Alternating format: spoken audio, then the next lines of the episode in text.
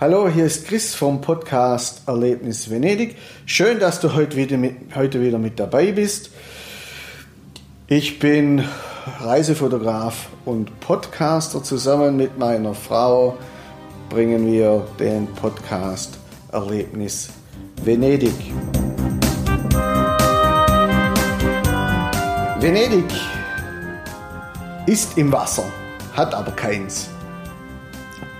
Gemeint ist damit das Trinkwasser. Weil das Wasser in der Lagune, äh, das, also es ist zwar kein Meerwasser, aber auch kein Süßwasser, sondern eine Mischung aus Salz und Süßwasser.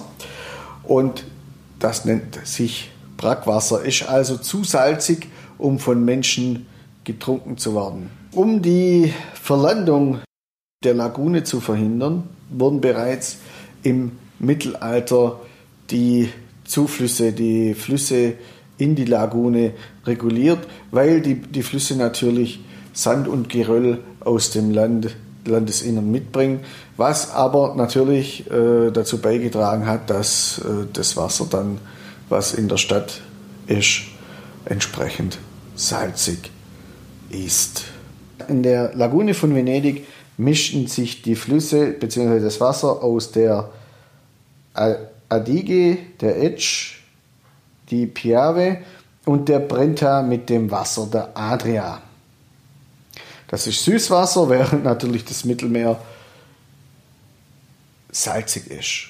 In Venedig werdet ihr nicht viele Brunnen wie in Rom finden mit Wasserfontänen oder mit, sogar mit Wasserfällen. Stattdessen gibt es auf vielen Plätzen bzw. Campi und Höfen recht bescheidene Brunnen. Sie bestehen in der Regel aus einem Brunnenbecken, aus denen früher Wasser geschöpft werden konnte. Heute sind sie meistens vergittert. Nur beim Rialto-Markt gibt es einen kleinen Brunnen, aus dem auch tatsächlich ein kleiner Strahl plätschert.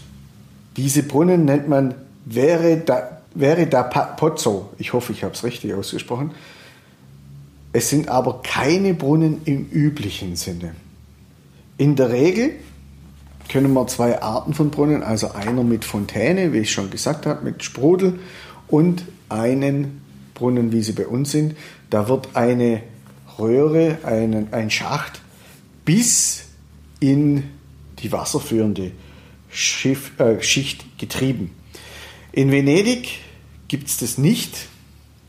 Beziehungsweise es gibt schon ein paar äh, Brunnen und Quellen, die sind aber aus dem Lido, auf dem Lido und nicht in der Stadt selber. Die sind aber nicht ergiebig genug, um eben die Stadt zu versorgen. In der Stadt selber hat, hat es die Versuche dann auch gegeben, Brunnen zu graben. Nur das Problem ist, bevor man in die Schicht kommt, wo es Süßwasser gibt, ja, also das Grundwasser dort gibt, kommt man zuerst in Schichten, die von Salzwasser durchsetzt sind. Ja, weil eben, ihr kennt es vielleicht vom Strand, wenn ihr mal ein paar Meter weg vom Wasser äh, in ein Loch gräbt, das habe ich einmal gemacht als Kind.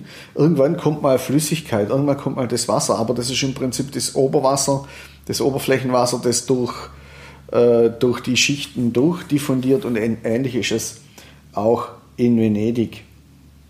Also das geht in Venedig nicht deshalb hat man in Venedig, ist man so sehr frühzeitig auf die Idee gekommen, den Wasserbedarf mit Zisternen zu decken.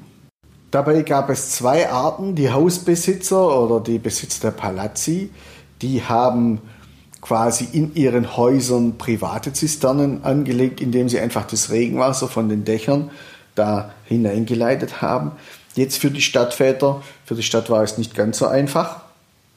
Die mussten das Wasser von den Plätzen sammeln und haben dafür ein spezielles System aus Zisternen angelegt. Und genau der Eingang oder die Öffnung zu, solcher, zu einer solchen Zisterne bildet die Brunnen, die überall herumstehen.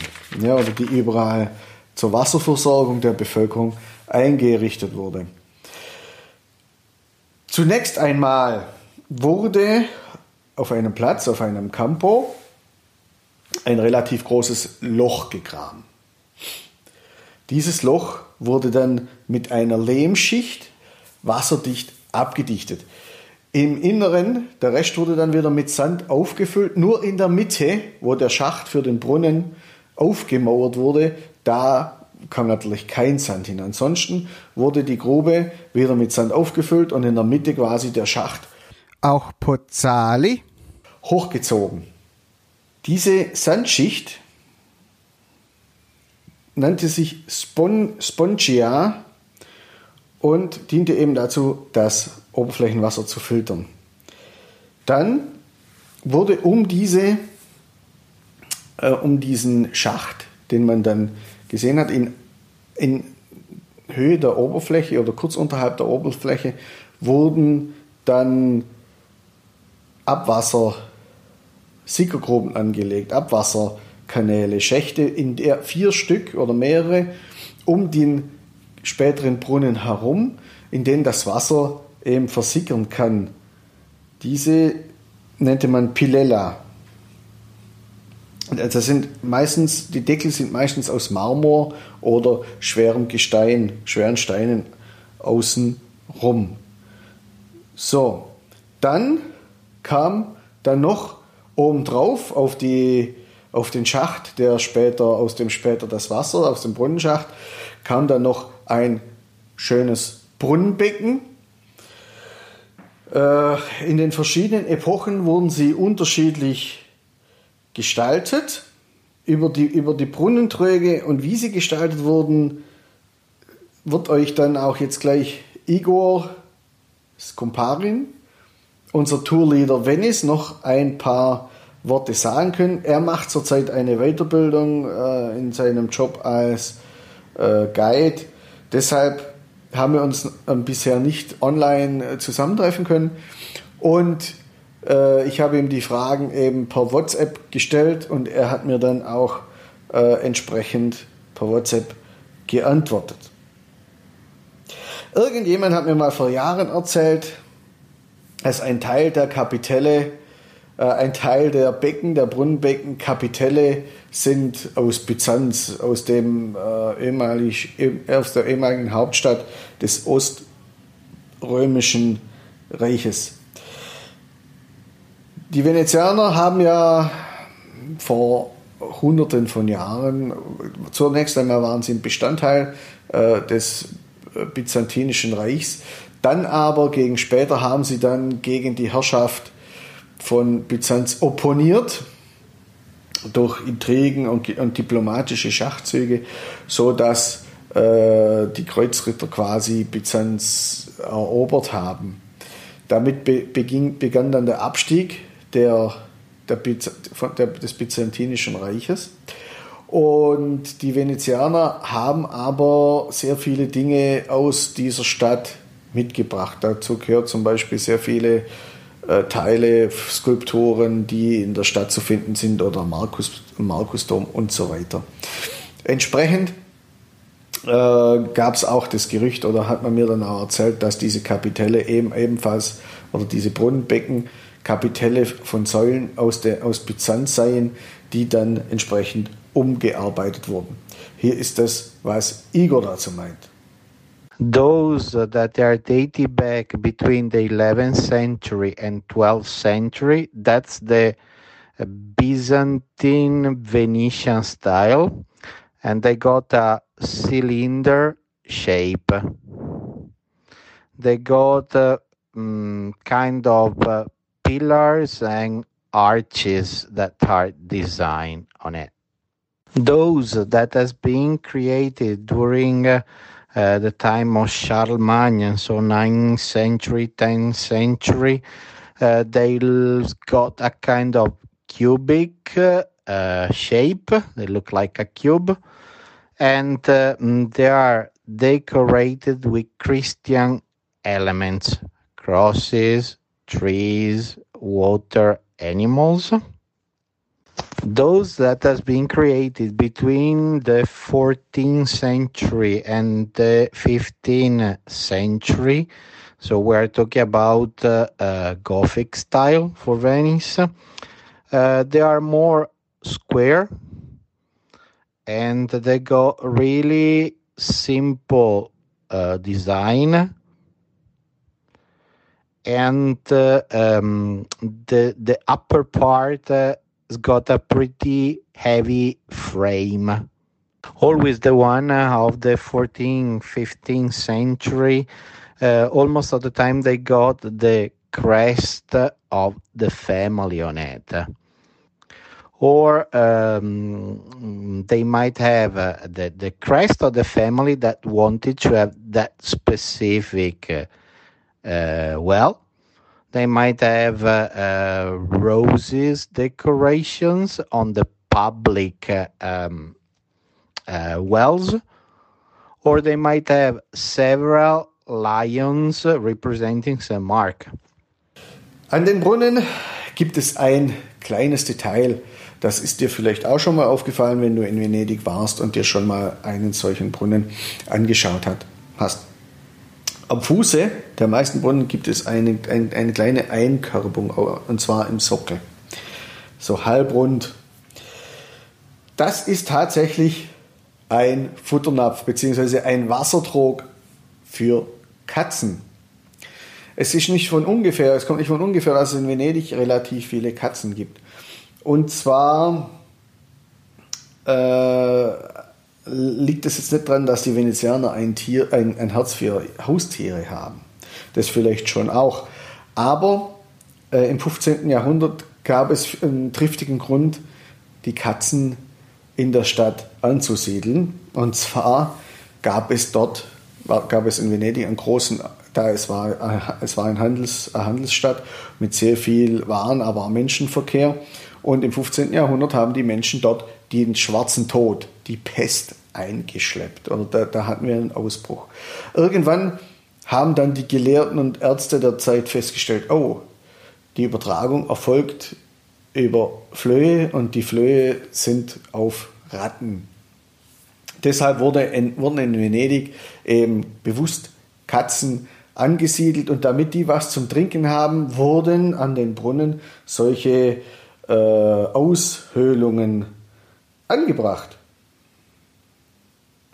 Und seither haben, äh, wenn, wenn man dann, wenn dann jemand zum Brunnen gegangen ist und Wasser geschöpft hat, dann konnte er da in diese äh, Wassernäpfe auch dann ein bisschen Wasser geben, sodass die Fellnersen auch was zum Trinken hatten. Wasser war ein knappes Gut in Venedig. So, im 16. Jahrhundert, oder gerade zu, zu, jener Zeit, die ich, die ich gerade beschrieben habe, stand einem Venezianer gerade mal 5 bis 5,5 Liter Wasser zur Verfügung. Möglicherweise hat es ja gereicht. Äh, mit der Körperhygiene hatten sie es oft ja nicht so zum Trinken. Naja, ich meine, Trinken ist ja so, ein Mensch sollte ja wie viele Liter trinken? Ein bis drei oder so. Also äh, zum Trinken hätte es reichen sollen. Inzwischen sind es aber 300 bis 350 Liter Wasser.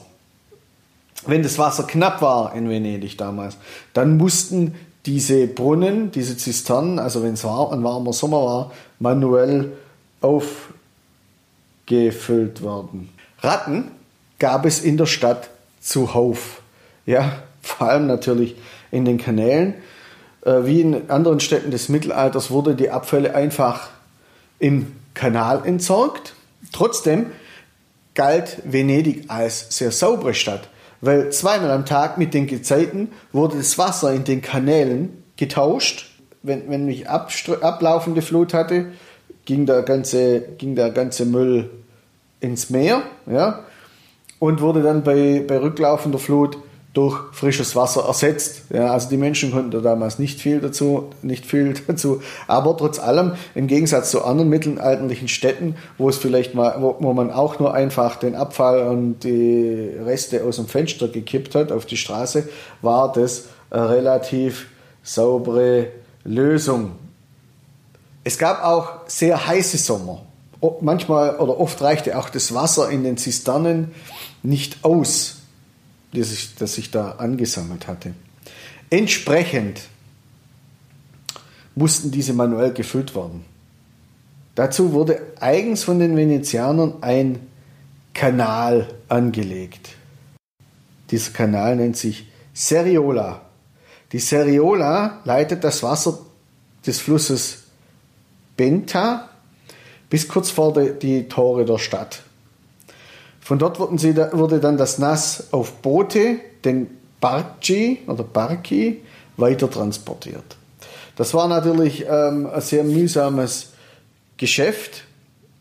Äh, die, die Lagune ist oft, beziehungsweise die Kanäle sind oft nicht sehr tief, manchmal nur 60, 80 Zentimeter und sie sind oft sehr eng. Darum brauchte man sehr kleine, wendige Boote mit wenig Tiefgang. Aber entsprechend äh, waren die natürlich dann auch nicht äh, für viel äh, Ladung ausgelegt. Im Innenhof des Dogenpalasts findest du zum Beispiel auch zwei prachtvolle Brunnen über den dazugehörenden Zisternen. Früher waren sie frei zugänglich, heute ist das im Innern des Museums, aber damals waren sie frei zugänglich und, und versorgten die Bevölkerung äh, mit Wasser. Irgendwann im Laufe der Jahrhunderte stand man dann vor der Wahl, ein Aquädukt zu bauen oder das, einfach das, das vorhandene Zisternensystem zu modernisieren. Man fand heraus, dass das Wasser in den Zisternen, vor allem in den Privathäusern, sehr schlechte Qualität hatte. Deshalb wurde ähm, eine Wasserversorgung vom Festland gebaut. Ja, also wie sie jetzt heute ist, mit Verrohrung, mit Abwasser. Heute sind die Brunnen aber ein sehr wichtiges Wahrzeichen der Stadt und auch ein spannendes Fotomotiv. Schon früher waren die Brunnen mit Gittern und Eisenklappen verschlossen. Also das ist jetzt nichts Aktuelles. Ich habe zuerst gedacht, naja, also die, das ist jetzt erst seit neuerem so, seit neuer Zeit so. Nein, das war schon früher so. Das hinderte aber einige zwielichtige Gestalten nicht daran, ihnen unangenehm, geworden, unangenehm gewordene Personen in den Pozzi zu entsorgen. Aber das ist eine andere Geschichte. So, jetzt hoffe ich, dass dir diese Episode gefallen hat. Schön, dass du mit dabei warst. Unseren Podcast gibt es überall, wo es gute Podcasts gibt. Bei Spotify, bei iTunes. Seit neuestem auch auf YouTube.